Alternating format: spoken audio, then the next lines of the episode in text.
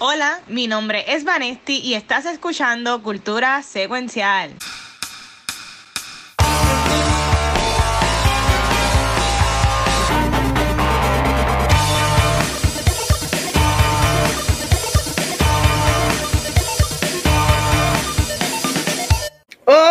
Saludos Corillo, esto es Cultura Secuencial y como todos ya saben, yo me llamo Vanesti y estoy bien contenta de estar aquí en otro episodio. Lo que no estoy es tan contenta es con el tema principal que va a ser QB Halloween, pero viene un episodio bien bueno con los muchachos y su excelente segmento. Pero antes, chicos, preséntense. Yeah, aquí está la persona que nunca imaginó que iba a dibujar a Adam Sandler, el hechizo. Ya, Chenny Pound con Gems. Oh, Ay, bendito. Aquí está la persona que no sabe ni lo que vio esta semana, pero hay que hablar con ella. muy bien. Y acá está, acá está Hubie, acá está Hubie con, con, mira, con el termo. Y ¿Qué te puedo decir? Ay, Este- vamos, saludos, saludos a todo el mundo en el chat. Sí, saludos a todos, pero como tenemos el official Hubie del programa, así que Watcher, ¿cómo tú estás? ¿Cómo te sientes esta semana? ¿Estuvo buena? Esta semana en verdad ha estado bien, blah, pero este, estamos Bien, aquí, así que, eh, vamos- Como la aquí pa- película.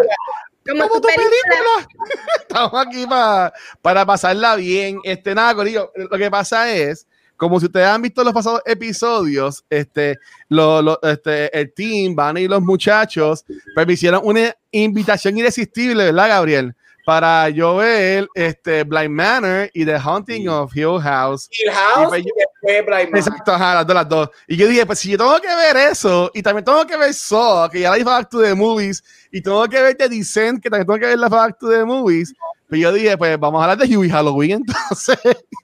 y pues eso es mi, mi, mi, mi, mi- mi payback, entre comillas. Aunque a mí me gustó, pues eso hablaremos ahorita, pero estoy bien. Mira, el chat está activado con cosas de reggaetón, eso estaba en el pre-show, así que nada, si no estuviste, pues ahí te lo perdiste. Tírame tu canción Este- favorita. De, bueno, a mí me gustaba la de Dale Don Dale. Cuando Oye, salió. me Eso era Bling Bling, era esa, sí. sí, sí, era Bling Eso Bling. Era era- Bling Bling. MVP. ¿Era Los MVP? MVP. MVP, Si no me equivoco. Pues nada, este. Mira, dice cuando. ah, mira, cuando van a jugar de nuevo para que arranque matando al Watcher de nuevo. Mira, ok, coño, este Luis se me había olvidado. Mira, an- antes de comenzar, nosotros empezamos la semana, porque fue, fue el domingo, este, con un evento que en verdad estuvo súper bueno. Estuve participando del eh, tercer Rey Marathon de los Star 24-7 y estuvimos jugando un Murder Mystery esa noche y en verdad que quedó brutal, quedó cabrón. Gracias al, al- al Team Vanetti que llegó allá representando, este, generamos 650 Esto no es dólares. pintura y capota nada más. Esto no es pintura y capota. Ahí está, ahí está, la, la, la Ivy Queen de cultura, la Ivy Queen de cultura. A caballo. Este, este, que en verdad que gracias nuevamente a toda la gente que nos ha apoyado, en verdad que estuvo brutal, ver cómo seguían los mensajes seguía todo, en verdad que estuvo bien bueno.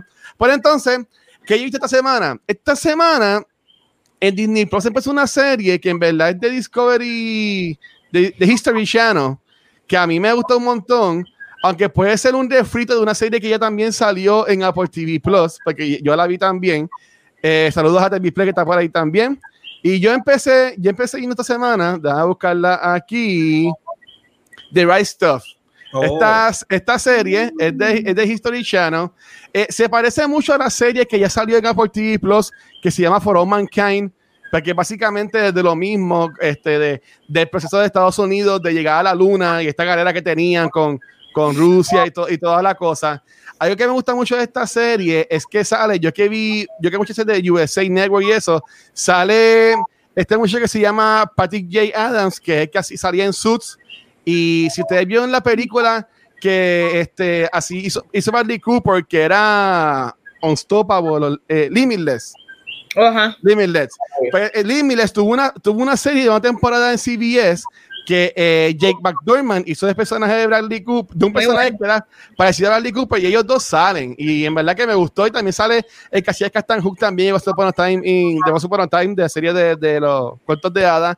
So, en verdad que esa serie a mí me gustó un montón. Y Gabriel, tengo que decirlo felizmente, que comencé a ver la última temporada de Cheese Creek. Uh, La empecé a ver, nada más he visto, voy, creo que ahí me quedé en el tercer episodio y en verdad que cada episodio está bru- brutal, así de ya, lo... viste, ya viste el episodio de la cama, de- ¿verdad? ¿Qué ustedes harían si su pareja nueva con quien está recién comprometido te das cuenta que se mea en la cama? mira. Wow. Ese episodio estuvo brutal, a mí me encantó y cuando van y cuando van a la entrevista el grupo de lo de, de lo de avión, Esa respuesta no es para decirla aquí gratis. Esa respuesta la digo para los para este show. Patreon. esa es para este show. Pero, Champagne showers. pero, oh Dios mío, pero mira, yo, yo, yo estaba viendo esas dos cositas y también comencé a jugar en los Steam que hago a veces en nuestro canal de Twitch. Eh, volví a jugar Detroit Become Human, haciendo mi segundo playthrough y ese juego ¿verdad? está cabroncísimo. Este, que básicamente es lo que estaba haciendo. Pues entonces, eh, para yo meterme al chat, este, mira, Right Stuff con, no es, no es eso, Mark, no es ¿Viste? Stuff con New Kids on the. Block. No, ves, ves, eso es lo que, eso, es lo- eso, eso es lo que pasa. Este, pero, eh, nada, en lo que yo leo el chat, dime, Vane, ¿qué estás viendo esta semana? Pues mira, esta semana adicional a que vi Blind Manor, pero todavía como sé que vamos a hablar de ella eventualmente, no quiero Sí, hablar. en dos semanas, en dos semanas. ella. Este, comencé a ver una serie en Hulu y es porque quería como que este horror fix tener algo como que ver porque se, se me acabó The Boy, se me acabó Raised by Wolves, está casi todo a punto de acabarse, so comencé a ver Monsterland que está en Hulu y por el título parecería, ¿verdad? Una serie pues de Monster Stories bastante straightforward, pero no es un poquito más que eso. Y es que toca el tema de lo que son nuestros inner monsters. Y he visto dos Oh. capítulos y están sumamente buenos. Anthology y creo que tiene de 8 a 10 capítulos. Y está muy bien hecha, está bien dirigida, está bien actuada y estoy pompeadera para seguir viéndolo. Lo que pasa es que cuando tengo oportunidad de verlo ha sido bien tarde en la noche y tú sabes, Acá, aquí después. mi intake de horror últimamente es como que yo le doy un capítulo por día porque no puedo binge mucho. So, Sí. no sé qué me está pasando, pero esa es la que hay y se la recomiendo si quieren ver algo de horror. Yo, yo vi el arte que tú en- enviaste y nada más con el arte lo voy a poner de, de nuevo. En verdad que se ve súper brutal, como que la mano llamando a la nena, nena con el tutú, bien inocente. En verdad que se, se ve bien, nada más con el arte se ve bien creepy, en, mi opinión. So, so yeah. Mira, tenemos a Sima que dice que ya haya visto dos veces Blind Manor. Uy, Maldita sea, serie me hizo llorar en vez de asustarme. Mira la cara de Luis, Pero no entiendo. No, no, no, es, mira, dice, dice Mark, todos no tenemos un monstruo adentro, hay que sacarlo. Eh, nada, eso lo haremos en, Sácalo, en nuestro episodio de Halloween. Es- eso dijo ella. Este, nuestro episodio de Halloween va a ser de, de, de Drive Manor y Haunted of Hill House. So, so, so, so, ya, yo voy a estar bien contento ese día. Pero nada, este, chicos, eh, Gabriel y Chizo, que ustedes han estado viendo en estos días. Pues mira, este, obviamente Blind Manor, es la semana que viene. Este, voy a ver No, la otra, la ootra. este, la otra semana. Sí, sí. Este, este fin de semana voy a comenzar otra vez Hill House. Creo que es como la Mm. sexta vez que la voy a ver. Este, eh, y Blind Manor again. Y este, yo, antes de lo que te envié fotos, estoy leyendo Ajá. El The Turn of the Screw, que es la historia de Oh. este, uno de mis de mis gothic este, novels favoritos, este, short story, lo que como 100 páginas más nada. Este, Wow. leyendo para refrescarme en la adaptación, pero hablaremos de eso, whatever. Pero nada, hoy voy a hablar de Halloween y estoy viendo muchas cosas de Halloween, pero quiero enfocarme en uno de mis favorite classics y es Carrie, este, de Stephen- la adaptación de Stephen King. Este, esta comedia es basada yo he visto Carrie, yo he visto dos de las tres versiones de Carrie, las he visto. eh, ¿Has visto el original? Vi la original y vi la última de la que sale en Kick-Ass, de Chloe Moretz, whatever. sí. La única que importa es la original, porque todo lo que han hecho después son basura. Este, and I will, I will die on that hill. No, mira, este, Big Carrie esta semana es uno de mis, a mí en Halloween, bueno, todo el año, pero en Halloween me encanta ver los classics. Este, y Carrie es para mí, primero que nada, una de las mejores adaptaciones que hemos tenido de, de Stephen King. Como todo, las adaptaciones no son perfectas, pero yo encuentro que, que el espíritu de lo que es la novela y muchos de los detalles de la novela están ahí. nos da una de las pocas horror movies nominadas a los Oscars y como saben siempre trato de dar todos los awards. Sissy Spacek y Piper Laurie fueron nominadas a Mejor Actriz y Mejor Actriz Secundaria. Este, si has visto la movie, Piper Laurie, ah, obviamente Sissy Spacek como Carrie es wow, pero mi favorita es Piper Laurie como su madre religiosa fanática, este rol. Horrible. Horrible. Ella para mí se lo roba. Esta película es un John Travolta pre-Grease. Grease sale el año después que sale Carrie, así que esto es un John Travolta que sale en la movie pre-Grease. Este, que él se tumba el pelo para hacer Grease. Este, mira, es tremenda movie. Este, yo creo que todo el mundo conoce Carrie. Yo creo que la mayoría de nosotros hemos visto Carrie y nos da una de las escenas más icónicas en el cine. Este, y ese prom scene este, que le, la, le tumban el balde de, de, Pig's Blood a ella hasta horrible. Sí. Este, ese prom scene es único para hacer los 70, que, este, que es cuando sale la movie. Este, esto fue, era bien grande, era como que, oh my god, this is huge. Este, así que si nunca has visto Carrie, la original, porque han habido, hay una secuela, hay un remake en el 2002, está el remake del 2013 y creo que está una miniserie, whatever que hicieron en televisión. Este, ¿Verdad? Mi, mi personal stake es que todo eso es trash, así que Carrie la original es la mejor. Este, aunque la de Chloe Moretz, Chloe, whatever Moretz, hay momentos que están cool, so no, no voy a quitar eso, tiene sus momentos que están super cool. Este, pero ya, Carrie, este, original Stephen King con Sissy Spacek, love it, este, uno de los horror classics, este, si no lo has visto, eh, shame on you, go see it. Stephen King es, es, es duro. Mi papá ama a Stephen King y siempre tenía los libros. Y él nos, nos obligaba a ver las películas a mí y a mi hermana. Este, él, él veía X-Files y mi hermana odiaba la musiquita de X-Files del principio. Y él lo ponía todo volumen por chaval. Mi papá, mi papá era así, bien buena gente. Este, ¿Y tú, Chiso, qué estás, estás viendo, mano? Mira, al igual que Gabriel, en Halloween a mí me gusta ver películas que tengan que ver con Halloween y películas clásicas que hayan sentado base y también películas que sean simplemente divertidas en el género de horror de uno como Ah. que relajarse. Y aquí tengo dos que son bien paralelas. La primera es Halloween, la de 1978. Esta película a mí me encanta porque en esta película este John Carpenter nos trae el horror a nuestras casas, a nuestro vecindario. Michael Mayer empieza a acechar a estas niñanas de día, es bien creepy. Y también lo que me gusta es que, aunque respeto mucho y me gustan mucho todas estas películas de horror que tienen twists y orígenes de cosas, ya se ha perdido estas películas de horror que el malo es malo porque sí. Y aquí Michael Myers Ajá. es simplemente un psicópata que está tan loco que el psiquiatra, que, que, que es el que lo atiende, lo está buscando para meterle dos tiros, porque ese tipo es maldad pura. O sea, eso es una máquina que mata y ya se Mm. acabó. Ahí nos traen a Jamie Lee Curtis, ¿verdad? Que para mí es una de las. Scream Queen favoritas, Sí. eh, como tal. Y esa película, pues, trajo el género famoso de slasher, eh, que hizo un montón de secuelas, salieron Sí. las películas de Viernes 13, las de Freddy Krueger, y sentó un, una, ¿verdad? Este, un estilo de película. Entonces, en el tiempo moderno, una película que yo considero que es un homenaje directo a Halloween, es una película Ah. que se llama Hellfest, que esa película yo la encuentro súper divertida, súper Qué colorida. horrible la máscara esa, Dios mío. Eh, eh, eh, exacto, esa película, la trama está bien gufía y es de que este tipo eh, le gusta meterse a estos festivales como Halloween Horror Night Universal a acechar víctimas para matarlas porque sí. Y la trama yo la encuentro bien gufia porque qué mejor sitio para tú esconder, esconderte a plena luz del día que un festival donde todo el mundo está disfrazado y se están matando de embuste.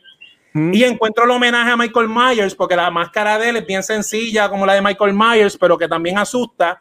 Y Horrible. aunque la película es bien cheesy, bien by the numbers y bien colorida, los kills están bien buenos y tiene dos kills bien incómodos que para mí los encontré como que diálogo, estos kills como que estaban como que, como que incomoditos. Y eso fue lo que vi, que también me gustó una película moderna donde un tipo que simplemente va ahí, mata por matar. No les voy a contar el final, pero el final a mí me encanta porque es Cuéntalo, precisamente cuéntalo. Eso. No, al final el tipo llega, después de hacer todo, lo voy a contar. Ajá. Y nada, llega a la casa y está la nena durmiendo y le da un abrazo y se acabó la película. Y eso a mí me encantó, que no hay explicación. El tipo le gusta matar en Halloween. Just Ujú. because.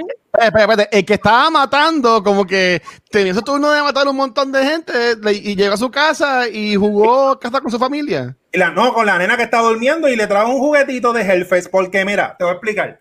Eso a mí me encantó porque las películas de horror modernas, que a mí me encantan, como. Conjuring y todo eso, cuando la trama se explica, y se ve que la, el demonio, la cosa que está matando es realmente una víctima que necesitaba algo para liberarse, Mm. pues no era el malo nada. Y como que ya casi no hacen películas que es una persona mala porque, porque es mala. Es malo. Ese, ese es su cura. Sí.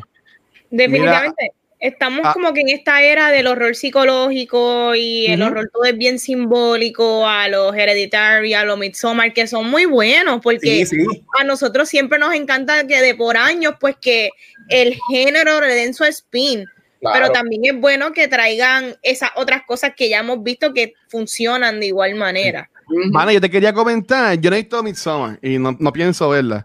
Pero esa que en Facebook hay, hay una página que en lo que está el script también te pone como una escena pasando. Para que no vaya sí. leyendo. Pues hubo una escena que yo vi un videito de Midsommar que me dejó friqueado. ¿Qué Que nos, eh, termina la escena como que ya llorando todas juntas a la misma vez.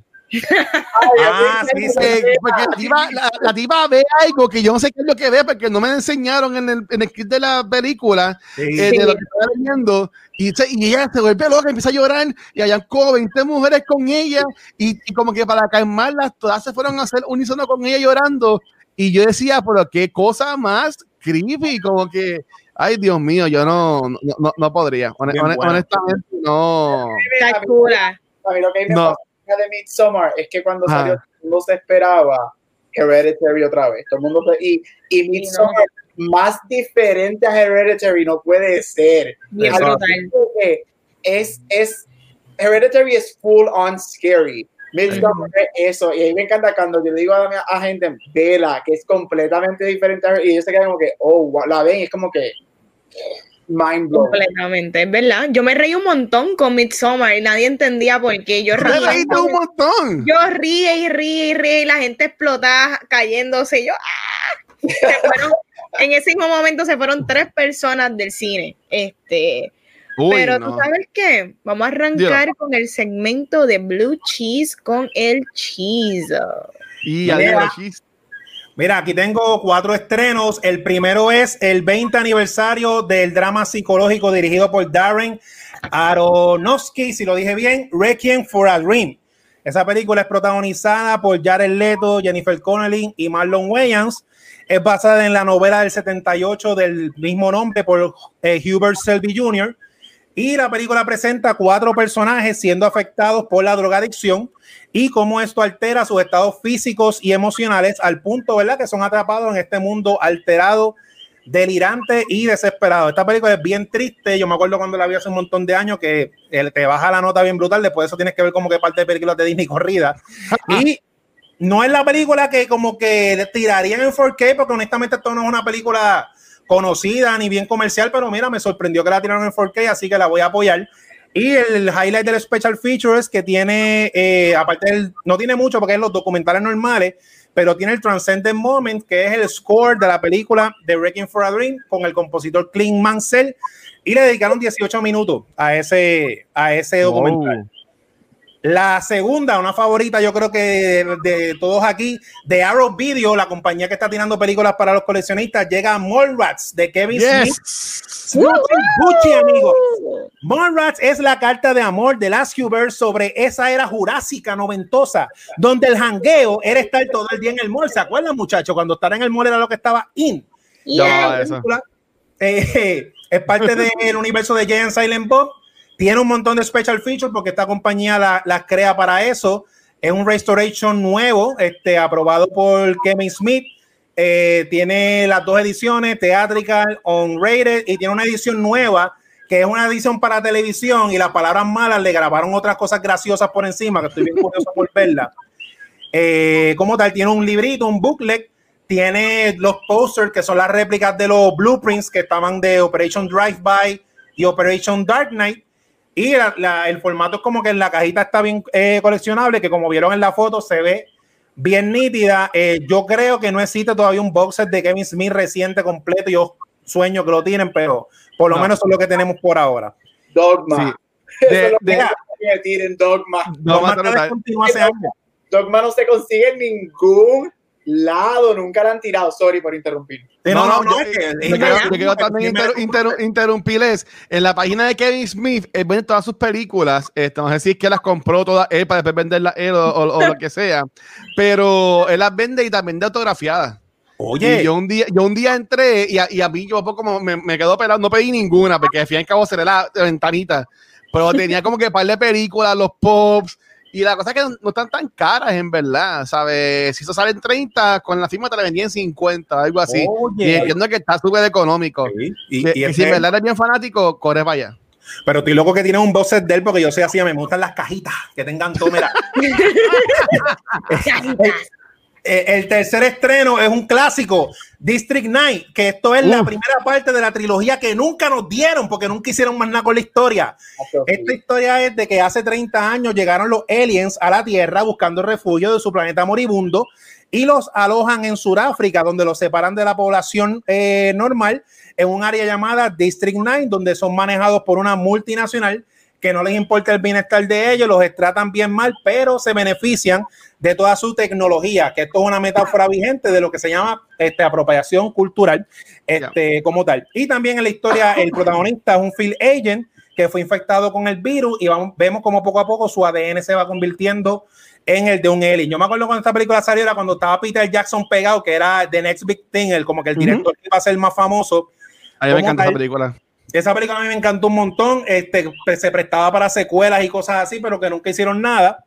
Y el highlight del special feature es que dieron, eh, tiene el, el panel completo del Comic Con cuando Peter Jackson la introdujo con los actores, con la audiencia, con las preguntas.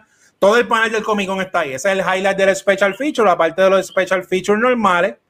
Pero el estreno grande que lo mandé a pedir para hacer un unboxing cuando llegue de Shout Factory. Viene el Deluxe Collection de viernes 13, Friday 13. Eh, a Cuidado, diablo.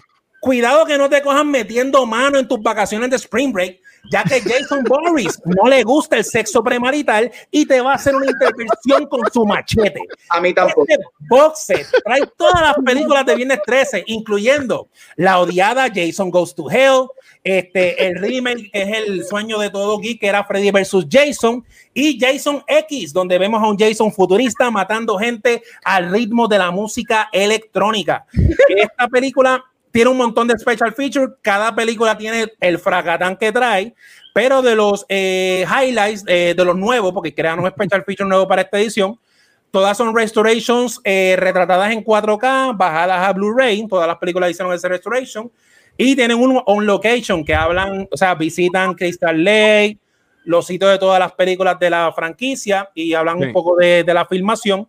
Eh, hay uno que está bien gufiado que me interesa que se llama la- Las víctimas de Crystal Lake, que son las víctimas que murieron en- durante toda la saga de Jason, hablando de las experiencias en el set artefactos y coleccionables de Friday the 13, que ahí vamos a ver las máscaras y los juguetes que usaba Jason para matar a esos jóvenes precoces y Legacy of the Mask, este, que, qué legado ha dejado Jason en el mundo del horror y también un documental como del género específico de slasher films, hablando sobre el género slasher, que como mencionó ahorita, sí me encantan todas las películas psicológicas de horror, pero como que ya no están haciendo películas de gente que mata porque le gusta matar y, lo- y porque el fondo de esas películas no es tanto la historia, es como, como, como ustedes discutieron en Back to the Movies, en So, Mm. es ver los kills, ver cómo van a matar Exacto. a alguien y ya. Ya. Exacto. Y esos Eh, fueron mis cuatro. Eh, Uf. es legit porque, mira, quería argumentar que hace, creo que fue ayer o antier, estaba viendo un fan film que hicieron de Jason Voorhees, que creo que se Uh. llama Never Hike in the Snow. Y realmente nosotros lo que único que estábamos pendientes eran los kills. Si los kills se ven bien, no me importa nada más. Y es- a eso es lo que tú vas. Ese es el género. Kills, kills, kills. Y si eso no es bueno, pues tu película no me importa. Me quedo como que votes, votes, votes. Sí, que votes, sabe de votes, How I. Met Your Mother sabe de lo Yes. que estoy hablando. exactamente. Gracias, Chizo, por eso. Pero vamos ahora para el segmento de que, Gabriel, que tú odias o que tú amas. Cuéntanos, Our Spotlight. Y Pero yo amo, yo amo, lo voy a hablar porque eh, todas estas recomendaciones son para Guacho, para que Guacho las vea. Yo sé que él está Ay, gracias. Tan Qué lindo tú. Porque yo pienso en ti, Luis, este, tú sabes, porque hay que mantenerte en mente. No, mira, hoy, como dije, No, pero- estoy hablando de películas de horror, este, y me estoy, estoy dedicando mi segmento a las clásicas, este, porque I'm a huge classic. Como me dijo Luis en el, en el chat, es que Gabriel es elitista. Este, fui para las classics, pues como yo soy Te quiero, te quiero. No, mira, voy a empezar a hablar por, obviamente, uno de los clásicos gigantescos, one of the best horror films ever, y es Psycho de 1960. Este, yo espero que la mayoría de nosotros hemos visto Psycho. Guacho, no sé si la has visto. Ya, ya la vi, ya la vi, ya la vi, ya la vi. Eh, muy bien. Este, por uno de los mejores directores en la historia del cine, que nunca ganó un Oscar y nunca voy a superar esto, Alfred Hitchcock. Este, Psycho se Psycho marca lo que es el horror en el cine. Psycho sale en 1960 cuando las películas de horror no eran comunes. Estaba en su apogeo los thrillers gracias a Hitchcock como Vertigo y Rear Window, pero películas de horror no existían o no existían a este nivel que eran mainstream. Sale Psycho en 1960 y cambia eso. Una de las tres de las cosas icónicas de Psycho este, para 1960 es que Psycho le dieron una multa de 10 mil dólares porque fue la primera película en mostrar. Una multa. Una multa de 10 mil dólares porque es la primera película en mostrar un toilet dando flush. ¿Qué? What? Yes. A Psycho le dieron una multa de 10 mil dólares por mostrar un toilet en el 1960 bajo reglamentos de cine y de televisión. Eso era una escena obscena. Este, Ah, pues bien. Ir al baño. ¿Y el resto? So, porque cuando él mata a la, a, a la protagonista, la cámara pans to the toilet y da flush y le multaron 10 mil dólares a Héctor, él lo pagó de su bolsillo. Este, segundo, esta, esta escena es famo- este, esta película es famosa por la famosa escena del baño, eh, donde vemos, nunca vemos el cuchillo entrar a ella, pero el camera work que Hitchcock hace en esta película es famosa para ese tiempo.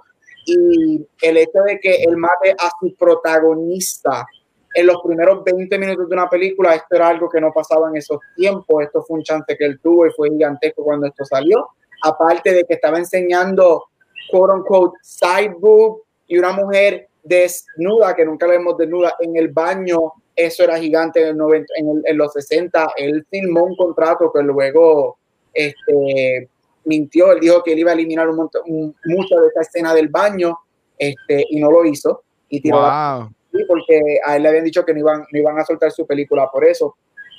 Este, y tercero, esta es una de las primeras películas en horror, él fue nominada a los Oscars, recibió dos nominaciones al Oscar, este, una por cinematografía, si no me equivoco, este, y una por mejor actriz secundaria por Janet Lee, que es la protagonista que muere en los primeros 20 minutos. Y un detalle súper cool que mucha gente me da cuenta que no, que al menos que sea fanático del cine no sabes esto. Janet Lee es the original Scream Queen y ella es la madre de Jamie Lee Curtis, Yes. Yes. otra Scream Queen que la conocemos por Halloween. Este, y de hecho, En la sangre. en Halloween H2O, eh, que si la han visto, que es la, la de Halloween cuando Jamie Lee Curtis es la directora de la escuela, la que hace su secretaria es Janet Lee, su mamá. Es Oh. Qué nice o- homage a ella. Qué Este, lindo, qué lindo. quiero mencionar a Rosemary's Baby de 1968, este, dirigida por el controversial Roman Polanski. Yo tengo, Yeah. yo tengo mis issues con él lo personal, He pero went there, he went there. Pero como siempre he dicho, este, yo creo que tú puedes dividir el arte de lo que es la persona. Yo puedo apreciar lo que ha hecho en el cine y still hate him por, pues, por sus cosas personales. Este, si no conoces a Roman Polanski, él es el esposo de Sharon Tate, una de las víctimas de Charles, de Charles Manson. Ella es la que está embarazada, nueve meses de embarazo, este, cuando la asesinan. Este, Roman Polanski hace esta película Rosemary's Baby en el 68 nuevamente los 60 eran una- eran- todavía están en este momento, aunque ya Psycho había salido ocho años antes, todavía las películas de horror no eran normales, no eran comunes. Esta película se trata de una mujer este, que está embarazada y eh, ella piensa que hay un cult que le quieren quitar el hijo, este, porque el hijo de ella va a ser el the next son of Satan y va a conquistar el mundo. Este, para Wow. estos gigantes y brega con esta, estos temas de demencia en las mujeres, de satanismo. Este, pero esta película hace historia porque es la primera película de horror en ganar un Oscar. Esta película Wow. fue nominada a dos Oscars, actriz secundaria por Ruth Gordon y, si no me equivoco, un Technical Award Sound Mixing y Ruth Gordon gana mejor actriz secundaria. Es la primera película de horror en ganar un Oscar, así que que abre las puertas a las películas que hoy en día tenemos en ganar Oscars. Este, para estos premios. Y por último, este, mi película, una de mis películas favoritas de horror, este, aunque ya esta película a mí no me da miedo, a veces lo que me da gracia, pero es por muchos considerada, considerada como la película más miedosa del mundo, o la historia del cine, y es The Exorcist. Yes. Uf, Este, esta comedia es basada en una novela, este, qué desgracia. es bien fluffy, bien lighthearted, este, de 1973, dirigida por William Friedkin, escrita o adaptada por William Peter Bay, este, Blady. Este, obviamente, este, yo sé que película conoce Exorcist. Este, es de esta niña que es apoderada por un demonio y el demonio quiere pues, matar a la niña y, y obviamente, pues, surprise, con exorcismo. Este, Ajá. eh, shocking. Este, y en esta película que brega con eso, al final, pues obviamente muere el cura, muere el padre y muere el cura.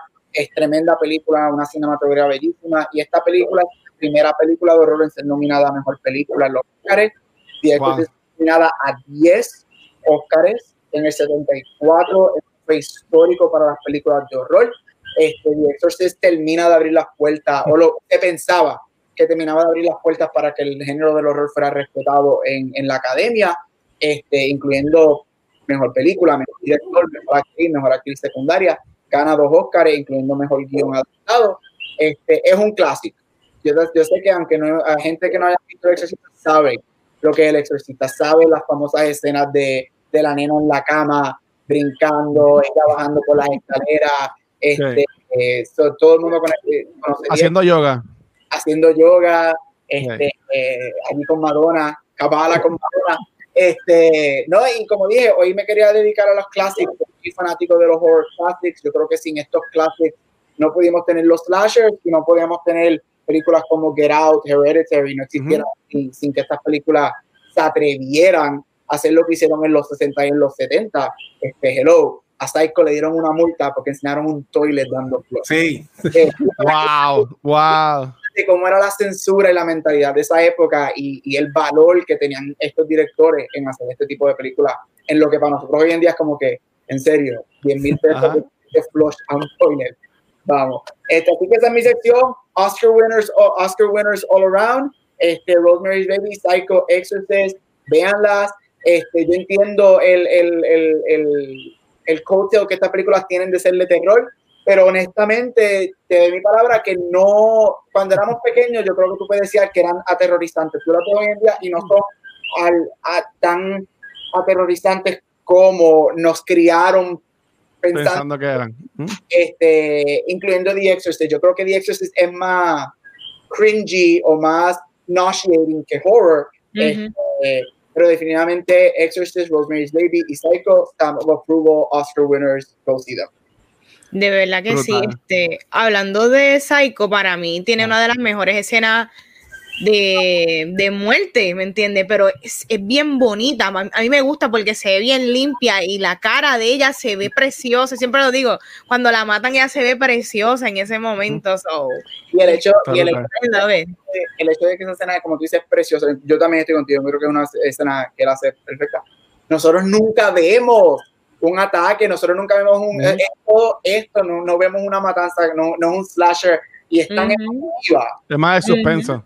Exacto, es- tú te quedas como que, wow, este, y hoy en día tú la ves, mucha gente entró a los blogs y la gente, ay, que si esto es una porquería. Tienes que pensar que en el 60 era gigantesco. Sí, era, era algo nuevo, era algo nuevo. Mira, eh, era- ustedes saben que a mí no me gusta el horror. Aquí tenemos a Luismi que dice: Watcher, Doctor Strange 2 y New Mutants son horror. ¿Qué va a hacer? Bueno, pues, ¿verdad? Este, y, pero no es lo mismo. O sea, yo puedo ver horror. Lo que yo no puedo ver es, como he hecho mil veces, que, que piquen cabeza, que, que te vayan a- acercando la aguja al, al ojo. Este. ¿sabes? Exacto, o sea, exacto, tú sabes. Eso es lo que yo no puedo ver. O sea, yo puedo ver películas de, de, de horror. Yo vi It un millón de veces sea, y toda la cosa. Este, pero es, es eso, es eso que picar Mm. cabeza, picar cosas, e- eso es lo que a mí me da este cosita. Ay, Por lo menos a mí. ¿Estás preocupado por The Descent? Por favor. Mira, Gabriel. Eso, eso, eso, eh, eso faltan dos semanas, dame un break. Yo me preocupo por eso para allá. Vamos para Hunting Hill House en Buste. Este, Ay, vamos a hablar del tema de la semana y es Hubie Halloween. Todos la pedimos. Esto es. Ay, Wow, Watcher, ¿qué tú hiciste? Mira, nada. Esta es la movie más reciente de Adam Sandler con Netflix y es situada en Salem, Massachusetts, donde Hubie Dubois, Dubois, yo no sé el apellido, no lo entiendo bien. bois, de bois, de bois. Es ridiculizado por toda su comunidad. Él es el chiste de todo el mundo.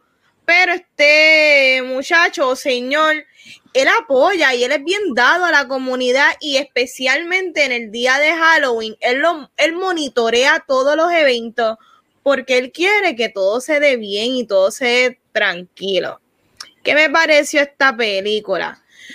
En momentos fue bien difícil verla porque no me daba risa todas las escenas donde él estaba constantemente siendo bullied y el abuso que le tenían. Maybe es que quizás en el 98 me daba risa, pero ya hoy día eso no es el tipo de humor que me interesa. Y en momentos yo siento que pasa la raya porque no entiendo los motivos. Y pues yo, como espectadora, pues me desconecta de la movie. Eh, la película con todo y eso tiene sus momentos que aspira a no ser de las peores de Sander. Y es en los mismos chistes lighthearted de él. Estos chistes tontos que él hace, esta referencia, ahí es que vienen las partes buenas de Sandler. Eh, y ahí sí la película funcionó. Mira, si tú quieres ver algo relacionado a Halloween sin prestarle mucha atención y de repente escuchaste algo que te dio risa, pues puedes ver Hubie Halloween. Si esperas algo más, lamento decirte que esta película es una basura. Eh, chicos, ¿qué tal les pareció Hubie Halloween? Dale, Gabriel, sé que quieres hablar. Mm, Este. Trash. Trash. Bendito. Este, mira, esta película, mira, ok. Ay, ay, Dios mío, o sea, yo sé que él está dolido porque no entró a los Oscars y whatever. Yo sigo que él pudo haber entrado. Este año los Oscars estaban bien competitivos, habían 10 personas que podían entrar fácil. Se exageró, se quedó Robert De Niro fuera, que se quede Adam Sandler no es nada. Y a mí Claro. me encantó un Jets y lo que le hizo Uncle Jets, yo jamás pensé ver algo de él. Eso no significa que él nos tiene que dar basura. Yo encuentro que él está estancado, como dijo Vane, en los 90. Y si tú vas a hacer ese tipo de humor de a los Big Daddy, a los Waterboy, que haven't aged well, and I love those movies. Yo apago el switch y las veo y me. Pero they haven't aged well. Tú tienes que be smart about it. Y el problema con esta película, yo estoy con Vane, para mí esta película es trash, esta película para mí es un asco, de verdad que, este, pero, y, y lo que me molesta es que esta película no, no se va a convertir nunca en un Halloween Classic. Y mis razones son, no es buena, No, bueno. no es tan mala que es buena Ujú. no es camping a los Hocus Pocus que tiene brujas cantando y whatever. No tiene escenas que tú digas, para mí, no tiene escenas memorables. No tiene, Hay una que me gusta. no tiene, no tiene actuaciones que tú digas, wow, ok, no tiene escenas over the, eh, actuaciones over the top. O sea, si tú vas a hacer este tipo de película, simplemente por decir, ah, si a mí no me nominan al Oscar, yo voy a prometer hacer la peor película. Ya tú la hiciste con Jack and Jill. O sea, ya, ya, ya. Wow, yo, yo no he visto esa, gracias a Dios, Uy. no la he visto. Uy, tiene que bajar más, pero de verdad que eh, aquí es cuando a mí me molesta, cuando Netflix está gastando millones en, en personas como Adam Sandler y me está Mm. cancelando cosas como Sabrina, me está cancelando cosas como Glow, y Ujú. dices como que tú estás gastando millones en alguien que lo que te está haciendo es que te está estafando porque no está produciendo buen contenido. I'm sorry, no está produciendo buen contenido. A mí no me importa que Adam Sandler vea la película a 30 millones de personas. Fine. tú vas a empezar a ver Hubie Halloween, tú puedes decir que sí ahora, yo te aseguro que no, porque la película no es memorable y no es buena. So, eh, me- yo, yo salí molesto porque en, las últimas, en el último mes Netflix ha cancelado cuánta cosa hay que verdaderamente es critically acclaimed, Ujú. gana un premio y tú le estás dando plataforma a gente como Adam Sandler que tiene un contrato yo no sé de cuánto, a cuántas películas y lo que te produce es esto, especialmente después de Uncle James que yo dije contra. Adam. Sandler está entró en su momento en este adult period y eso. Again, a mí no me gustó. I hated it. Si tú me vas a dar algo que sea crappy, dame algo que sea crappy a los Big Daddy y los Waterboy. Exactamente. Ok. O sea, si tú me vas a dar algo malo, dame algo malo de verdad que sea bueno, que termine siendo un cult classic, no algo que verdaderamente es trash. Ujú. And that's all I have to say about that. Pobre Hubie. ¿Y, y tú, Chizo, qué pensaste de la película, Chizo? Pues mira, mano, tú sabes que cuando tú vas a un Kentucky, que tú sabes a lo que tú vas, que tú sabes lo que sabe Kentucky Fried Chicken, Ajá. pero que esta vez fuiste al Kentucky Fried Chicken y cuando llegaste a tu casa, el combo como que, como que no te supo a lo que se supone que supiera y está como que soso, como que no sazonaron bien el pollo y ya, y no tienen break para virar y tienes que comer, porque verdad, porque tienes hambre, pero no te sabe la comida nada. Eso Ajá. para mí fue esta película. Yo creía que yo iba a ver, ¿verdad? Un humor como de Adam. Sandler y que iba como que a actualizarlo al 2020, ¿verdad? Evolucionado. Y como dicen los compañeros, cuando entro a la película veo este humor de bullying y cosas que ya están pasé, más la, cari- la caricatura que él hace de, con el personaje de la voz y todo eso, pues me sentí como que estaba viendo una película del 2000. Ey. Y fue una decepción de que no me reí, no me dio gracia y me quedé como que soso, así normal viéndola. Y a mí me gustan ese tipo de películas, porque yo soy bien fanático de Will Farrell, de películas así bien tontas, irreverentes, pero que qué sé yo, que me ría. Y es que es como la misma Fast and the Furious, Fast and- the Furious saben lo que están haciendo y lo están haciendo muy bien. Entonces, para mí una película no funciona cuando, el- no- cuando me aburro. No importa que la película sea buena, mala, que tenga 10 Óscares o que sea solamente efectos especiales, si yo me entretuve, pues la vi. Pero aquí pues me aburrí completo en, to- en toda la película. la, la vi y se acabó y yo dije, diache. Entonces, esta película, o sea, yo no he visto muchas películas de Adam Sandler. La única que yo he visto que me gustó un poquito fue la de Murder Mystery. Esa me gustó. No la, no la he visto, no la he visto. No es de las peores de Netflix. Pero- de pero Netflix. esta- de- pero este De tipo de películas, el- el las como yo las catalogo, las de visitar a mami los días de fiesta, de San Giving y Navidad, que después de comer las alter y qué sé yo, y estamos ahí como que relax, ay, vamos a poner algo Me encanta. Y ay, me, Me me encanta. encanta Sandler. Y la Me ponemos, y yo estoy en el celular, y ella se ríe, me mira, ah, viste qué bufiado. Y yo no estaba viendo la película. Pues esta película es de esa, de esa. Entonces, pues nada, a mí me gustan las películas de él, que no sé si después van a hablar de, de eso Sí. pero creía algo más que, que creía que, como dijeron los compañeros, a raíz de Uncle James, si yo hubiese sido Dan Sandler, yo dije, ¿tú sabes qué? Yo me voy a clavar aquí a todo el mundo y yo voy a hacer una película de comedia que todo el mundo me la va a tener que dar. Y ahí hubiese dado la pescosa de que el tipo sabe hacer buena comedia, pero en verdad fue bien, bien, bien formulaica y a mí pues, no, me, no me tripió. Se vio como bien nairis, como dijeron los demás. La, la película. Dice aquí Mike Centeno, el único consuelo es no haber pagado extra por la película. Gloria a Dios. Bueno, yeah, yeah, yeah. Pues, pues mira, yo desde que vi el trailer, yo sabía el tipo de película que, que, que era. O sea, y cuando yo la vi, yo la vi ayer. Sí, yo la, yo la vi ayer, ¿verdad? Que yo le escribí a ustedes, sí, yo la vi ayer.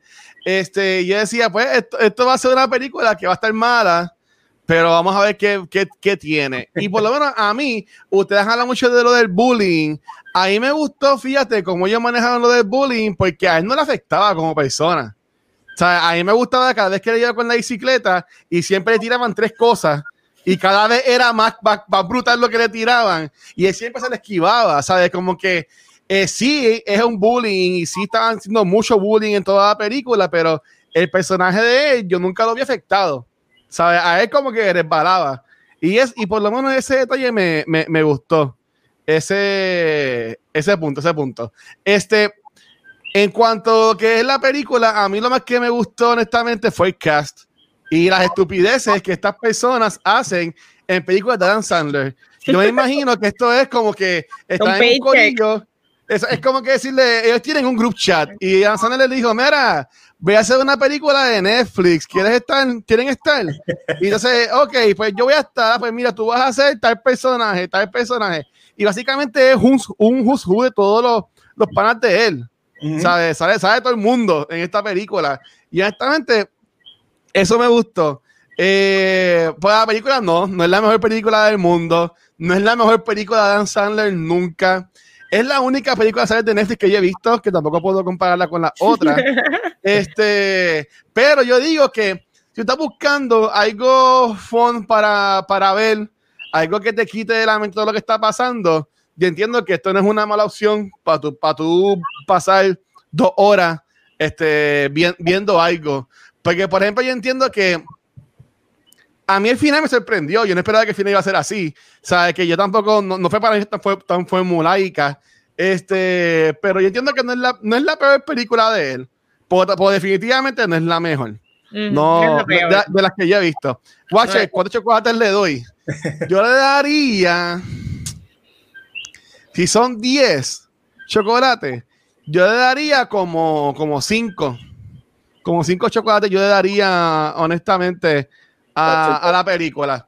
No, le- no le daría más, pues yo daría como 5. es que honestamente tuvieron un par de escenas cool. O sea, hu- hubieron un par de escenitas. La escena que va para la escuela a hacerle la, la conferencia. Que, que este, él empieza que si Y le Ghost tiran con todo. y, y, y, y Ghost significan las cosas. Sí, ¿sabes? Y el, y el fucking termo, ¿sabes qué? De nuevo, es estúpida. La película es, es estúpida. Y, y yo me reí de las estupideces. Yo pues, soy así, yo, yo ya estoy viejo. O sea, ya, ya- ya yo soy el, el tío que, que se ríe esas porquerías. De los jokes. Ah, Ajá. ¿sabes qué pasa? Antes, antes, yo sé que, Vane, perdóname, yo sé que vamos a entrar en específico, pero yo, quizás porque yo soy bien, quizás porque yo soy bien defensive de Halloween, de las películas de Halloween, y yo Ah. quería añadir era que, bueno, primero, si yo le daría un chocolate, ¿ustedes se acuerdan los chocolates que vendíamos en las escuelas que eran wrapping silvers y oro? Sí. Yo uno de esos chocolates que valían un peso, pero después de estar una semana derritiéndose en el carro, eso es lo que.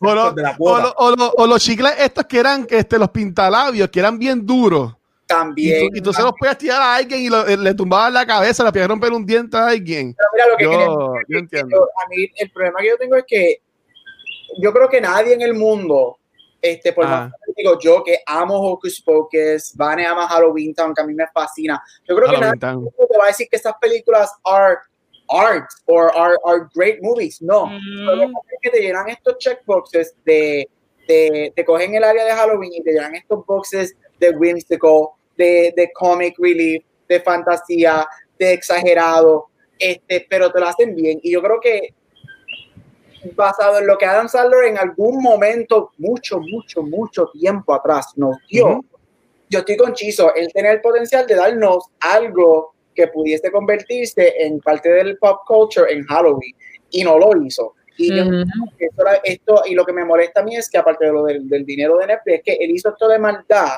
y va a seguir haciendo esto de maldad simple y sencillamente porque él está dolido porque no nos nominaron un Oscar dicho por él. Eso fue un quote Él lo dijo, él lo dijo. Y, y para mí eso es una ridícula porque yo encuentro que en algún momento dado todos sabemos que Adam Sandler was a great comedic mind y es como que no sé Yo- y por interrumpir Vane. Mira, voy a, No, voy a no. como Gabriel, voy a decir como este dice. eh, yo pienso, pero como Gabriel dice, perdón. Yo pienso que todavía no, no hemos visto el, el Magnus Opus de Dan Sandler. Para mí que todavía no lo hemos visto. O sea, yo pienso que toda- la, eso- la- la película grande de él, yo entiendo que, que no la hemos visto. Yo, para mí que todavía no la hemos visto. él está esperando tener 80 años Pero es que Gabriel, ahora mismo con esta película, que en verdad, sea lo que sea, un- eh, eh, eh, mucha gente la ha visto y está en los tops de Netflix ahora mismo. Hay hasta campañas ahora mismo de gente pidiendo ya una secuela, ¿sabes? Para que tú veas, por lo tonta que es esta película y lo más pequeña que debe ser, a la gente le gustó. Tú sabes que pues, yo tengo aquí la noticia es tan buena que la reportera que sale de Harley Quinn la yo botaron tengo aquí. abajo Eso estuvo cool, eso estuvo cómico. Cuando ¿por qué? Sí, ella rompió que tú no puedes salir, el de- ella salió representando al network de ella, ¡pum! botar de su trabajo. Wow. Pero-. Pues esa escena quedó cómica cuando todas las mujeres eran Harley Quinn y no se habían, co- no se habían coordinado. Y hasta también, hasta, hasta la nena chiquita también era. Eso era como que, pues, yo, yo lo encontré cómico. Eh, hablando de momentos cómicos en la película, quería preguntarle a ustedes cuáles fueron los momentos en que se tiraron una carcajada. Eh, una. Yo voy a comenzar. Mira, el momento que a mí yo dije, mira, esta película como que no está tan mal y fue rápido al principio y no fue nada de bullying, fue cuando yo creo que él se cayó al principio de la bicicleta y había muchos de, de los muñequitos de Halloween que se mueven y él empezó a hacer como que ¡ay, qué funny! Me gustó, como que este Adam Sandler no sabe lo que era de él. Eso me gustó. Después de eso, nada. Más nada. Este, chicos, ¿en qué parte se rieron? Adicional a las t-shirts de la mamá me dieron. No, eso es lo que yo iba a decir. Ay, sorry. Dale, no, Las t-shirts estuvieron bestiales. A, mí eso de nuevo son cosas estúpidas, pero a mí yo me reí con eso. Fue nada, eh, Gabriel Chizo. A mí, yo no me reí nunca. Ninguna. no me reí, no me reí nunca. O sea, las escenas que, estaban hechas y que uno se riera de maldad, yo estaba como que, oh, jajaja, funny. Pero, eh, pensando ahora, creo que me cometí un error ahorita. La película ah. la odio 99%. El único 1% que me gusta es Jules Sweep como la mamá cada vez que esa mujer estaba en screen, oh, bella. La única luz. Qué chula. Su vida de dos horas era ella. Sí. Toda la desde Nebraska, que, que fue nominada al Oscar hace como siete años. Ella me encanta. Ella tiene. Ella bien chulita. Cualquier cosa que ella haga, ella, ella, es, ella está en este territorio de Betty White, que todo lo que haga es súper chula, súper cómica. Son la mamá, la, ella fue la única luz dentro de ese túnel de desastre oscuro que yo estuve pasando dos horas. Eso. Pero de que si me reí en la movie, never. De verdad que nunca. Nice. Dame jokes de verdad o dame jokes que son tan estúpidos y tan malos que yo me tenga que reír porque son malos, pero ni eso me dieron en la movie. A Gabriel le falta decir, los cigarros estos bien viejos que fuman así, que son como que con una extensión así bien fina. Como que, como que uh, esta porquería de película no me merece a mí, tú sabes, como que cosa, exacto. dale chizo, dale chizo. Pues mira, a mí dos, dos escenas que resaltan, una que me dio gracia porque no me lo esperaba y otra que le encontré bien clever el humor. Y una es porque me cae bien la persona y es el grajeo que se da Shaquille O'Neal con la jeva con el sándwich. Yo dije, pero ¿qué, ¿qué, diablo está pasando aquí? Pues, porque, a mí Shaquille O'Neal me cae muy bien. Yo no sé por qué me cae bien. Y la vida que él ha hecho después del NBA, pues el tipo lo, lo encuentro cool. Y yo dije, diablo, mano, pues si no Shaquille O'Neal a grajearse con esa señora con un sándwich de por medio, que al garete. Esa me gustó. Y lo otro que me gustó, que lo encontré bien, fue bien clever, fue el personaje de Steve Buscemi, porque la película te da a entender que de verdad es un hombre lobo y cuando tú te enteras que el tipo está loco y se está pegando las cosas del ojo y es que está tostado, yo dije, pues fíjate, mira, ese chiste está bueno. Ese chiste está bueno, que se cree que es hombre lobo de verdad.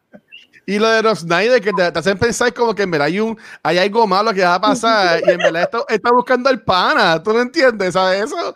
¿Sabes? Son, son esas boberías. Mira, eh, yo quiero decir que a mí lo más que me, me dio como que risa por lo estúpido, eh, de nuevo, y es como que eso es bien, bien como está en high school, y estoy claro que sí. Pero, y esto ya mucho mismo porque ya haya buscado cuál es el personaje de Shaquille O'Neal. Pero tú vas escuchando toda la película a esta DJ o whatever de la radio, que tiene una voz súper sensual, súper toda la cosa. Y este, en una escena, Hughie va para la, estación de radio y quien se encuentra que eh, es Shaquille O'Neal, que cambia la voz. Y, y, en verdad yo dije como que ya lo que estupidez, pero qué cosa más cabrón. Que yo me estaba riendo por lo estúpido. Y, y después cuando viene la pareja, que tiene la voz bien gruesa, que Danzarle le dice, ah, pues quiere escuchar tu voz normal. Y él como que, esta es mi voz normal. y de nuevo, o sea, eso es sumamente estúpido, pero yo me reí, me vi que estaba fumado, no sé, pero yo, yo me reí con, con, eso. Y en verdad que para mí eso estuvo bien, bien clever. Lo de la parte de la casa embrujada, también para mí estuvo, estuvo cómica. Porque, o sea, tú tenías a Hughie que él, él podía aguantar cualquier bullying que tú le tiraras, pero eso estaba con la cosa más porquería. O sea, el tipo es peor que yo. ¿Sabes? Pero lo de, lo de la casa embrujada también, en mi opinión, estuvo, estuvo, estuvo cool. Estuvo cool. Yo lo que pienso es que hay una mejor película dan, dado a estos temas, hay algo mejor. Yo le encontré los chistes muy atrasados, este, super rehash de múltiples películas de él y tú lo puedes ver, tú perdóname. Eh, se nota que él no pasó trabajo en nada. Los panas se reclutó para salir aquí, para un simple cash grab. Él utilizó de sus 500 películas refritos de diálogo, refritos de hasta interpretaciones de personajes.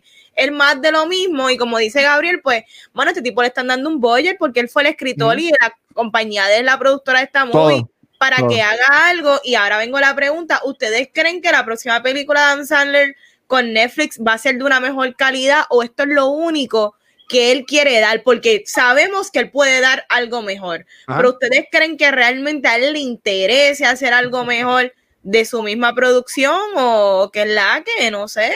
solamente quería decir que el, el, el deal con Netflix es de 275 mm. millones de dólares. O sea, a Adam Sandler le dieron un cheque de 275 millones de dólares para, hacer, para hacer cuatro películas. Cuatro películas, 275 millones. Mm. Ya, ya, tuvimos la primera. Vamos con, Ay, Dios mío, por eso. No, que... lleva, lleva para allá de Netflix. Ya como tres. Pero dentro del tío oficial, esta es la primera del tío de él. Oh, uh, que viene más. ¡Wow! Porque él hizo. Yo, quiero saber que se está acabando ya el deal. Él hizo, él hizo, una película. Él fue que hizo una película con Jennifer Aniston hace poco. Sí, esa, es la de Mystery es la de esa, al esa tener viewership, porque hello, Jennifer Aniston siempre va a tener viewership, para Sandler siempre va a tener esa viewership. Esa no está tan mal. De ahí es que sale, yo no la he visto, de ahí es que sale el deal de las cuatro ah, ah, de cuatro más. So son Ay, qué asco. Tres, películas, tres películas más. Este, ya que yo me metí y con la, con la pregunta de Vanessa, no, yo creo que no. Yo creo que él va a usar, él va a usar Netflix para hacer el movie soltar, o sea, me dieron estos chavos, yo hago lo que me dé la gana. Este, so yo no creo que nunca vamos a ver algo de, de él en Netflix, nunca, para mí, nunca vamos a ver algo prestigious como Marriage Story, este, todas las que vienen este año, Irish, nada que ver. Él va a usar Netflix como viewership. Él va a usar Yo lo digo, yo, ese, eso nunca va a pasar. Adam Sandler jala viewerships. Eso siempre, siempre. Mira, las, mira Jack and Jill. Ese es un montón de chavos porque todo el mundo fue a verla este, so a la viewership, pero sí, todavía nos quedan tres películas dentro de ese Dios. Dios no ayuda. Por cosas así es que tenemos el coronavirus. Sí. Chisa, ¿qué tú piensas? Sí, igual que, como tú dices, como la película ha estado varias semanas en las primeras posiciones, la gente está pidiendo secuela, pues no tiene que, que hacer más nada más que seguir haciendo la fórmula, así que por esa parte no, él no creo que vaya a, a subirle el nivel, que, que, es una pena porque mira, un ejemplo, yo considero este actor hace películas cómicas que yo considero tontas, pero las considero clever y buenas, que se llama Seth Rogen. La de sí. es tan también hecha. Este, la de que hizo con Charlize Theron, esa, esa es otra cosa. Esa está no, no, no, no, no, Longshot está cabrón. Ese es fino, pero que, él, porque eso es lo que yo esperaba, que él hiciera un long shot o una primera parte de Hangover para que la gente diga, ah, me tengo que callar, ¿verdad? Este, el tipo le mete. Y este, la, la de una, fíjate, una película que yo empecé a ver pensando que iba a ser como esta, pero me sorprendió en cuestión de que se puede ver, es la de Robert De Niro de Dirty Grandpa. Esa película, esa película tiene cosas bien gufiadas pero él no va a hacer eso. Él podría hacer un poquito subirle de nivel, pero ya no es necesario porque si ya tú dices que están pidiendo secuela y se ha mantenido en las primeras posiciones en Netflix. Mira, yo, yo, yo voy a decir que, no, vale, no, yo pienso que eh, la, calidad que vamos a esperar leer en Netflix para mí es lo que siempre ha dado. Y, y son cosas tontas que a la gente le gusta ver fumado. Eh, eh, NSF Rogen, o sea, Alan Sandler es, bestial. Y el stand-up de él ahí me encantó. Ah, sí. La, canción de Wallet, Keys, whatever, self, whatever. Ah, ese, ese stand estuvo, estuvo, brutal. Pero las películas, como que. no, no, entiendo. Pero mira, aquí en el chat, eh, tiene una, una pregunta bastante que está, está cool. Este, porque usted, o sea, él dice que todavía no he visto a Hubie Halloween, pues honestamente, ¿por qué creen que Dan Sandler jale tantos años después sigue jalando tanta gente? Mira, él es un nombre, él o sea, él es nombre, él tiene ya que casi 30 años de carrera, él comenzó en SNL, este, yo me crié, todos nosotros nos criamos con él en los 90, con Happy uh este, Big, Daddy, Waterboy, exacto, estamos Madison. Little Nicky. Billy Dios, Nicky. Little Nicky, o sea, estas películas, si tú las miras hoy en día, again, son tipos de películas que caen en el evento que no son buenas, pero eran tan ridículamente malas que las llevan a ser buenas y los chistes eran buenos y whatever. O sea, él tiene nombre, Adam Sandler es una persona que siempre va a jalar. Este, como dice Luis, mira, tengo que dártela a Luis, él es el tipo de persona de que tú entras a una película de Adam Sandler sabiendo que no va a ser una película buena. Tú tienes Ujú. un gay para ver ridiculeces y estupideces y cosas que Ujú. están a hacer y darte permiso para reírte de eso. Entonces siempre va a jalar este público por eso. O sea, tiene nombre, Adam Sandler es Adam Sandler y va a jalar no importa qué. Yo estaría molesto si Seth Rogen, por ejemplo, fuera como que más struggling y como que tu novia haciendo película y diría, coño, le dan esa oportunidad a Dan Sandler, pero no se la dan a Seth Rogen. Pero es que, ¿verdad? Seth Rogen también está en las papas, ¿sabes? Que Sí. o sea, cada cual está en lo suyo. Seth Rogen está más, produciendo, está más escribiendo y de vez en cuando hace una película y la, y la saca de parque porque, de nuevo, Long Shot, mi gente. Si ustedes no han visto Long Shot, ¿sabes? Buenísimo. Tumen esto, tumen este episodio y busquen Loncho aquí en la porque en verdad va de los chavos, esa película está brutal. Y la que él produjo de The Good Boy, esa película está brutal. The Good Boys también sí, me encanta. buenísima. Con, con Jacob. verdad. Y él también produce este series, que el, el Sí. tipo, el tipo está ya en otro nivel de su carrera. Y como están hablando, de, están hablando de Seth Rogen, mira, hay películas que él tiene super campi, como This is the End. This is Claro. the End es super campi, pero está bien buena, ¿me entiendes? Y ahí te Sí, demuestran que tú puedes hacer algo con un montón de artistas que se presten para algo estúpido, cogiendo el género de horror y dándole un spin de estos anormales. Y como quiera la película funciona.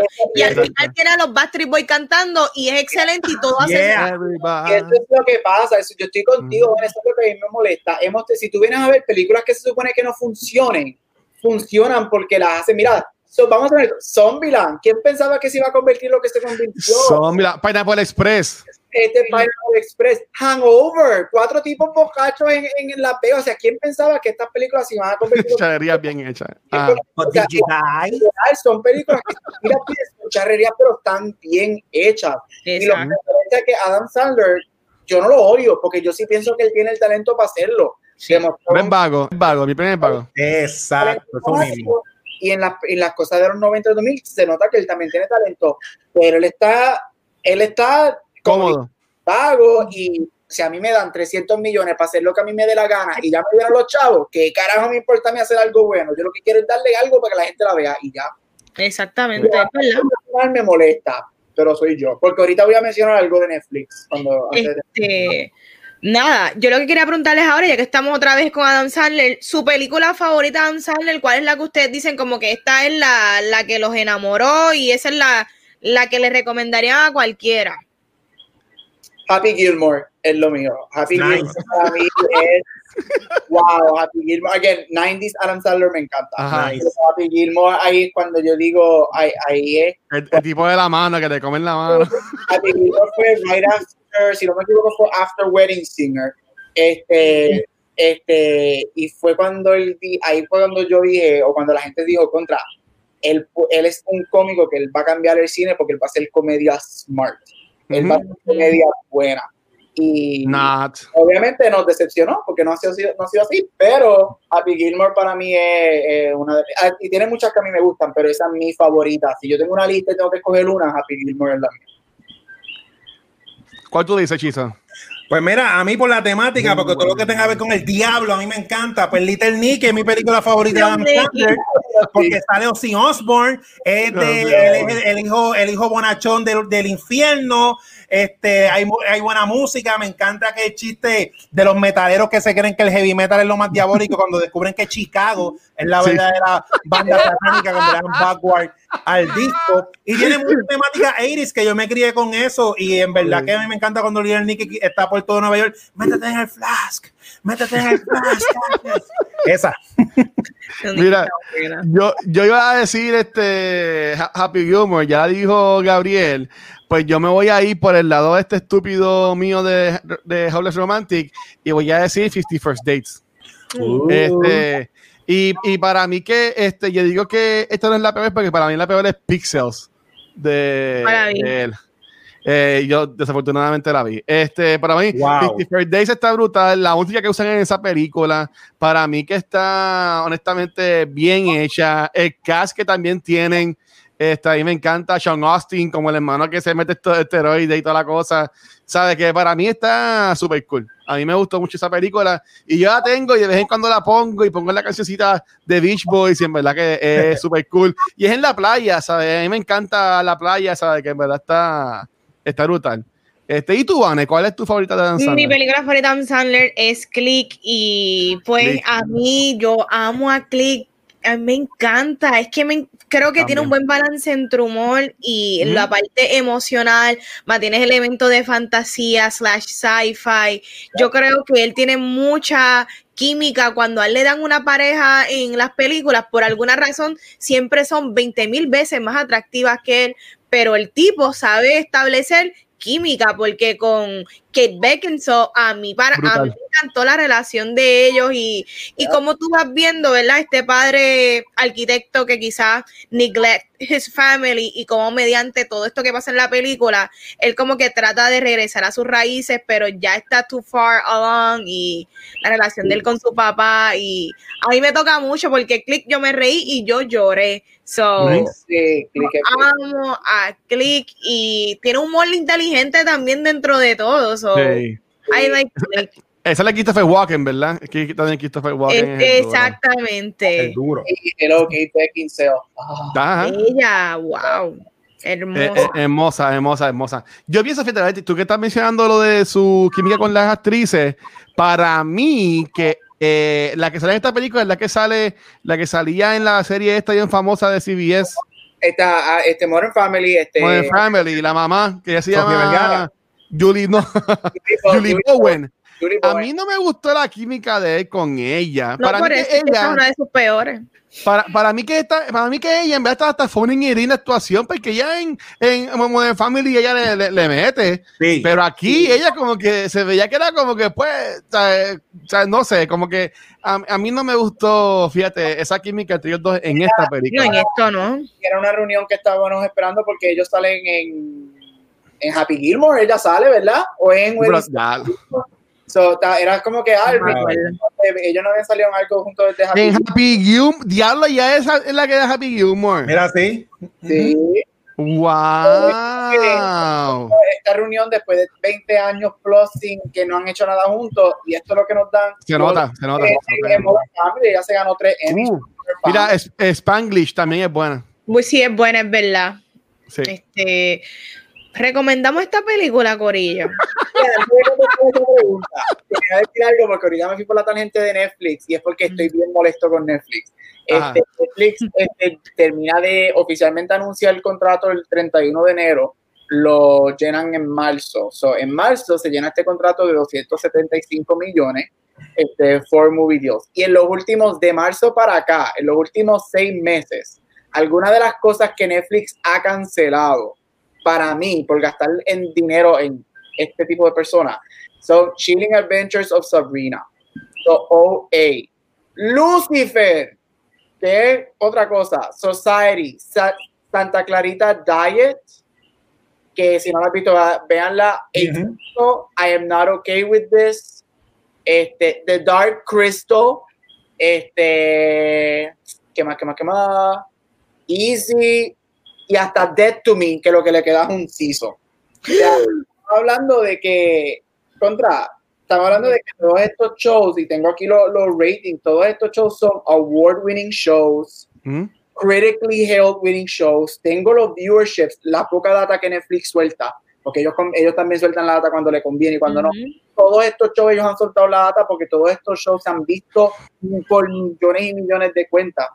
Y vamos, tú cancelas este tipo de programas que son buenos, que la gente ve, que son críticos, critically acclaimed, para darle 300 millones a alguien. Que lo deja una persona, es que esto es lo que te produce con 300 millones. Pero mira. Lucifer, Lucifer lleva cancelada ya como 20 años. O sea, hay- eh, Lucifer está en, en un, un año a la vez. Vamos a ver cómo este año va. Pues dale, pues, no, Sí, ¿te fue bien?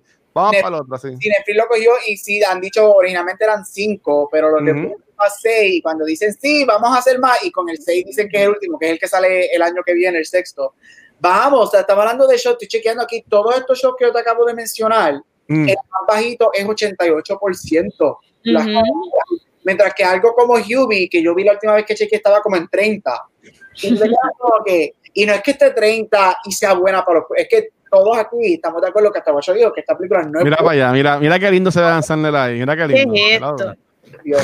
Y este bigote, de verdad, que al menos que sean personajes como Uncle James, que no tenga este bigote nunca, por favor. Mira, Dale, dale. este, Ah. yo no, te, te voy a explicar, yo no la recomendaría por esta razón en específico. En octubre, en Halloween, todos los streaming services, aparte de crear contenido nuevo relacionado al tema, se dedican a subir cosas clásicas que las quitan después y en Halloween las ponen. Ejemplo, ahora mismo en Prime Video está eh, este, Friday Night, que es un clásico de horror de vampiros. Y no la recomiendo porque en cuestión de factor tiempo, ahora mismo todos los streaming services, entre cosas nuevas y clásicas, hay muchas cosas buenas para ver que si tú no tienes mucho tiempo, ¿verdad? Por el trabajo y las cosas, pues no los gastes en, en Huey, ponte a ver otra cosa. Exactamente. Estoy de acuerdo. E igual, no la recomiendo. A él, él tiene mucho mejor catálogo que esto. Esto, again, para mí no es una película que es campy y no va a ser considerada un Halloween movie. Este, y como dijo Chizo, todos los streaming services te ponen por categorías todo lo de Halloween. Tienes miles de opciones antes que ver esto, de verdad. Porque esto, esta película no es ni buena ni para tenerla en el background cuando estás bajiendo. Trust me, I know. Yo no la recomiendo tampoco, este, no pierdan su tiempo. Ahí, de hecho, Netflix tiene mejores películas, mejores series, o brinca el charco para otro streaming service que está mejor. Vete a ver Lovecraft, que está bien bueno. Brutal. Eso está mejor. Pero Hubie, yo no sé ni a qué público esto apela, porque no es ni para niños, porque ellos hablan sucio en la película. Así que, Ajá. Watcher, ¿qué tú crees? Yo, mira, como dice Metaverse, en verdad, o sea, yo, como dije, si tú, si tú estás ya dispuesto a ver una película así de Dan Sandler, depende de lo que hemos dicho, este, y quieres gastar dos horas de tu vida riéndote por estupideces, pues vela, pero no, no vayas a verla esperando algo más, ¿sabes? Ahí sí, hay millones de cosas que están mejores en cualquier red social, o veis bien tu historial de películas que tienes en tu casa, eh, o podcast, o whatever, hay cosas mejores que hacer, pero si te gusta Sandler y, quieres reírte de estupideces, pues mira, vela, ¿qué, qué es lo que puede pasar? Que la quitas a mitad. Pero, pero ya, ya yo la vi, ya, ya- yo conté con eso. Mira, Centeno recomienda una serie que, que no conocemos, The Hunting of Blind, of Blind Manor. Este, eh, que sí, que la vamos a, la vamos a ver. la vamos a ver. Ya la terminé. Ay, Dios mío. Yo, este, podcast va a ser largo porque yo tengo muchas opiniones. Yo tengo, yo, yo tengo opiniones también. Yo tengo opiniones que son glowing 100% espectacular. Uno, eh, wow. Y también tengo opiniones que están en el otro extremo. Exactamente. Tú sabes el ejemplo que tú diste de que cuando la gente vieron Hereditary, después vieron Midsommar y wow, qué distinto es esto. Ya, Es eso, es eso. sí. es bien Ah. distinto. Ya. Bueno, yo, yo, la, yo la veré. Este, pero nada, este Corillo, si, si tienes Netflix, pues ya pagaste Ubisoft. Bueno, pues, es, es- es- es- verdad. Mira, antes de, antes de irnos para hacer un poquito de, de- de- de housekeeping, este, gente de nuevo, eh, gracias por todo el apoyo que hemos tenido en estos días. Este, recuerden que ustedes que están viendo aquí el, el episodio en Twitch, están acumulando eh, puntos y pues es parte de Chisoverse. Eh, tenemos gente como Sparrow, Aldros, Nicole, este, Pérez Bosque, Mongoloide, tenemos a Sigma, tenemos aquí un dibujo que manda a pedir Metaverse y también tenemos a Punker, que son personas que han redimido ya los, los puntitos. Eh, recuerda que los puedes hacer acá. Y también esta semana hubo contenido bastante bueno. Ya pueden conseguir lo que fue nuestra participación de Raid Marathon, que está en Facebook, en YouTube y también está aquí en Twitch todavía.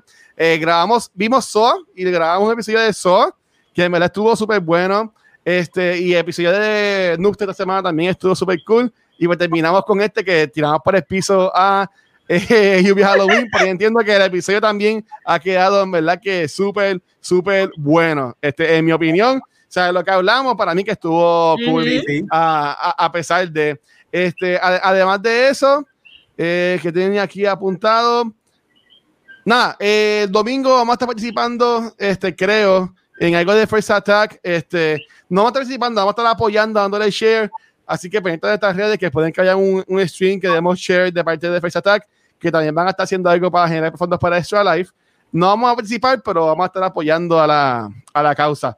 Este, así que nada, chicos, eh, ya que sobrevivimos esto de Hubie Halloween, eh, nada, ¿dónde los pueden conseguir? Comenzando con Vanetti. Ahí me consiguen Instagram y Facebook como Vanetti. Me gusta tirar contenido de recomendaciones de películas, reviews y fotos bien cool. Muy bien, dímelo, Chizo. A mí me consiguen Instagram eh, como Chizo Come. Un saludito a la gente de Rock and Birra Podcast que me invitaron esta semana que estuve con ellos. Y también me consigues con Mar Centeno en Onda Nerda, donde quiera que escuches podcast. El episodio 14 se lo dedicamos a la bruja Xianian de Mulan, porque estamos en la temática de Trick or Treat Halloween. Y también tienes la tienda tuya online de camisas. Hizo Fashion, pide tu camiseta. Ya la mía me la enviaron al fin. Cuando llegue Oye, la modelo. Y me avisan, me avisan para ir la mía. Y dímelo, Ya, mucho. A mí me puedes conseguir no viendo Hubie Halloween otra vez. A mí me puedes conseguir en Back to the Movies, obviamente aquí en Cultura y en todos social media como Capucho Graham. Muy bien, muy bien. Y ahí- a mí me consiguen como Watch en cualquier red social. Nuevamente, gracias al correo de Twitch que estuvo acá viéndonos, vacilando con Hugh. Y mira, Chizo, pregunta Noctámbulo si hay 6X large de Sí, camisa. Ay, Eso sigue por ahí para abajo, por ahí para arriba. Ya, el internet. ya, ya sabes. Pero mira, y Chizo que Meta vez redimió otro Chizoverse. Eh, diablo. Uy, Ya, Este, ya. así que te va, te va a tirar. Te va a tirar ahí, porque recuerden, si quieres ser tan cool como esta gente que nos está viendo en Twitch semana tras semana, vayan a twitch.tv slash cultura secuencial, ahí nos pueden dar follow, y si tienes Amazon Prime Video, ellos te regalan una suscripción al mes de cualquier canal de Twitch, si la quieres tirar para acá, en verdad que nos vas a apoyar un montón. También saludito a la- nuestros bellos y bellezas de Patreon, que son los más chulos del mundo, ellos nos llevan años apoyando y son las personas que pueden ver lo que son los after shows. En este after show, como estamos en Halloween y la semana que viene la película pues, no, no es de Halloween, pero la otra sí, este, quería empezar ya como que Halloween esta semana y preguntarle a los muchachos cuál ha sido su mejor experiencia en una noche de Halloween. Si fue en un party o fue en una casa embrujada, lo que sea. pues Tengo eso más que malas que buenas. pues también malas y buenas. Entonces, experiencias malas y buenas que hayan tenido en Halloween, eso es lo que vamos a estar acá viendo, hablando en el After Show, que es solamente exclusivo para la gente que es nuestro Patreon. Y si quieres también leer nuestros blogs y otro contenido, pueden ir a culturasecuencial.com, que ahí también encuentran muchas cositas. Tienen los links para entrar a la página de Shiza, a la página de Vanesti y el profe personal de Gabriel, porque Gabriel no tiene fanpage todavía. Así que este. lo pueden conseguir ahí. Y nuevamente, gente, gracias por todo el apoyo. Gracias por sobrevivir viendo Huey. Y nada, si nosotros la vimos, también véanla para que estemos en el mismo equipo.